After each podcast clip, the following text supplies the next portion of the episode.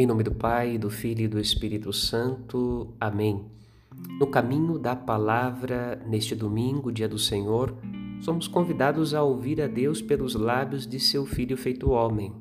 Não é momento de ouvir o maligno, mas de escutar a Deus. O Senhor havia prometido através de Moisés que falaria ao coração de seu povo, de modo que pudessem ouvir a sua voz e não apenas admirar o poder de suas obras. Sua face não se revelaria para causar temor e tremor, mas para alimentar a fé de tal maneira que pudessem ser salvos. E Jesus vem discreto, a voz de Deus, que devasta as florestas, racha os cedros, troveja sobre os oceanos, soa majestosa e suave pela boca de Jesus, não para condenar, mas para resgatar os que estavam sob o jugo da condenação.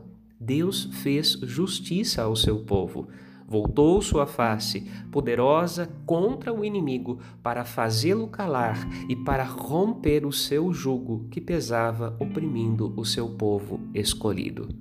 Demos graças ao Pai misericordioso e escutemos o que Jesus deseja falar ao nosso coração.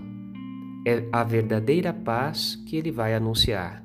Paz para o seu povo e paz para os seus amigos. Um santo domingo para você e para a sua família.